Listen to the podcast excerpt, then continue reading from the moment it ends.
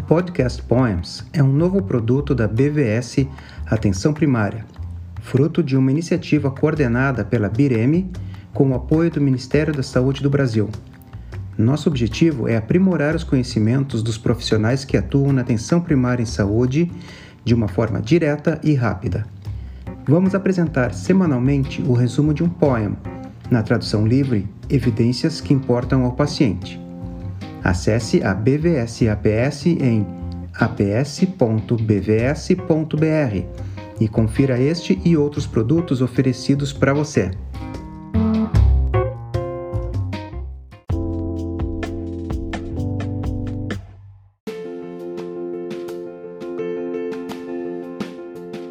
Olá, eu sou Luciano Duro, médico de família e comunidade, mestre e doutor em epidemiologia, e vou apresentar semanalmente o resumo de um poem, na tradução livre, Evidências que importam ao paciente.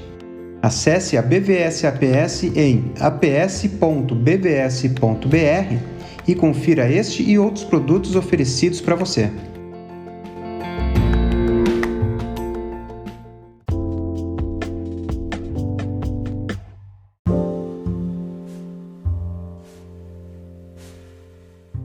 A apresentação do episódio 19. Este episódio vai apresentar uma revisão sistemática da Biblioteca Cochrane, avaliando os efeitos dos tratamentos antifúngicos contra a candidíase vulvovaginal recorrente. Também vou comentar sobre a questão PICO, utilizada nas buscas de evidências sobre o que é e como é utilizada.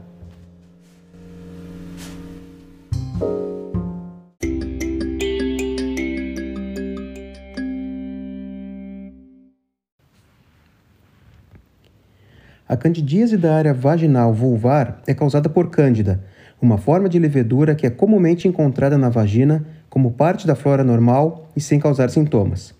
Por razões desconhecidas, a cândida pode começar a crescer e causar sintomas de candidíase vulvovaginal. Os sintomas dessa doença incluem coceira, inchaço e irritação das áreas vaginal e vulvar. Estima-se que a candidíase vulvovaginal não complicada afete até 75% das mulheres em algum momento durante seus anos reprodutivos. A candidíase vulvovaginal recorrente ocorre quando uma mulher tem quatro ou mais infecções fúngicas documentadas durante um período de 12 meses. Até 5% das mulheres sofrem dessa recorrência. Alguns médicos aconselham tomar antifúngicos como prevenção, mas não há diretrizes claras baseadas em evidências. Confere aí. Esta revisão Cochrane incluiu 23 estudos, com um total de 2.219 mulheres entre 17 e 67 anos. Foram excluídas mulheres grávidas, diabéticas ou com alguma imunossupressão.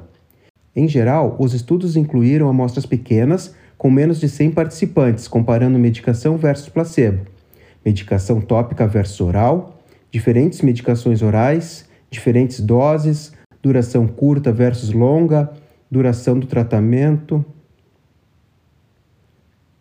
duração curta versus longa, entre outras comparações menos frequentes na nossa realidade, como vacinação por lactobacilos versus helioterapia versus ciclopiroxolamina.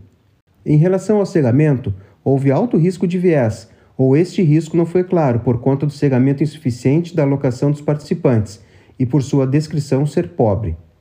Meta-análises comparando o tratamento medicamentoso contra placebo mostraram uma redução significativa de 64% da recorrência clínica em seis meses e um número necessário para tratar de dois, com evidência de baixa certeza. Esse tratamento também reduziu em 20% a recorrência em 12 meses, com NNT de 6 e evidência de baixa certeza. Os autores relataram que tiveram muitas dúvidas se o tratamento oral comparado ao tópico aumentava o risco de recorrência clínica aos seis meses e se ele reduzia o risco de recorrência clínica aos 12 meses. Para essa análise, as evidências foram de muito baixa certeza e os intervalos de confiança de 95% passaram pela unidade. Portanto, a evidência é muito incerta se houve diferença na recorrência clínica entre tratamentos orais e tópicos. Isso concorda com uma revisão anterior da Cochrane, que não encontrou diferença na eficácia entre os tratamentos antifúngicos orais e tópicos. Os eventos adversos sistêmicos foram relatados com mais frequência com os agentes antifúngicos orais, como náuseas, vômitos e diarreia, do que com o tratamento tópico. No entanto, em geral, os eventos adversos foram escassos e mal relatados. Então, as queixas vaginais são frequentes motivos para a busca de consultas na atenção primária em saúde, principalmente por infecções fúngicas. Há tratamentos orais e tópicos disponíveis nas listas de medicamentos fornecidos pelo Sistema Único de Saúde, mas havia ainda incerteza sobre a eficácia dos tratamentos preventivos em caso de vaginites recorrentes, que são aquelas que ocorrem quatro ou mais vezes em um ano.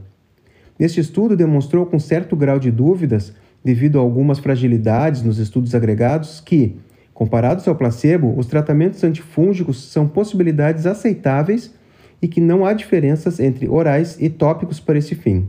Agora, vou conversar um pouco sobre a questão PICO, o acrônimo utilizado para se construir a pergunta de pesquisa das evidências, a fim de definir o escopo da revisão. Também é muito útil para a utilização na busca de evidências no dia a dia do médico de família e comunidade, a fim de responder a dúvidas clínicas encontradas na sua prática. Toda revisão deve se iniciar com um objetivo, e este deve preferencialmente ser apresentado em uma frase, a famosa pergunta de pesquisa. Sempre que possível, o estilo deve ser a seguinte forma: avaliar os efeitos de uma intervenção ou comparação para problema de saúde em tipos de pessoas, doença ou problema e ambiente, se especificado. E para, para orientar a construção dessa pergunta, surgiu uma regra mnemônica, o acrônimo PICO, onde cada letra representa um componente-chave para sua formação. A letra P corresponde à população, o paciente ou problema a ser abordado. Pode ser um único paciente, um grupo de pacientes com uma condição particular ou um problema de saúde. A proposta é abordar uma população específica e suas características e informações demográficas relevantes, como doença ou condição, estágio, gravidade, idade, gênero, entre outros. A letra I corresponde à intervenção. Representa a intervenção de interesse, que pode ser terapêutica, por exemplo, diferentes tipos de curativo, preventiva, como vacinação, diagnóstica, como mensuração da pressão arterial, prognóstica administrativa ou relacionada a assuntos econômicos.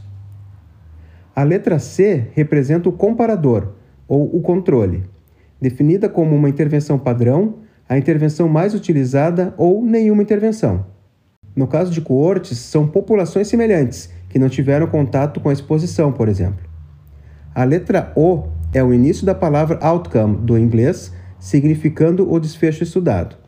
Aquilo que se quer entender se os fatores estão ou não associados. Sugere-se que sempre se escolham desfechos mais duros, como mortalidade, internação, morbidade e qualidade de vida. Efeitos substitutos também são importantes fontes de informação para a complementação de determinadas áreas do conhecimento. E quanto melhor construída a pergunta de pesquisa, melhor e mais fidedignas serão as evidências encontradas pela busca. Então, investir o tempo necessário para construir e discutir a questão pico é uma ferramenta essencial para reduzir a probabilidade de erro no momento da busca de evidências. O que, em qualquer estudo, seja numa revisão sistemática ou na busca de respostas a uma dúvida clínica, é extremamente vantajoso. Então, caros ouvintes, essa foi minha proposta para a definição e importância da questão pico. Espero que eu tenha conseguido passar a ideia da importância desse tema para vocês. Façam seus comentários nas páginas da Bireme ou mesmo nas suas redes sociais com a hashtag podcastpoemsbvs. E até uma próxima.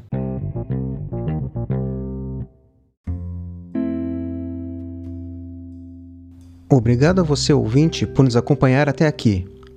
Com produção, roteiro e produção técnica de Luciano Duro. Nos siga nos principais serviços de streaming para ouvir este e outros episódios do podcast Poems da BVS APS. Terminamos aqui um episódio do podcast Poems e esperamos você no próximo.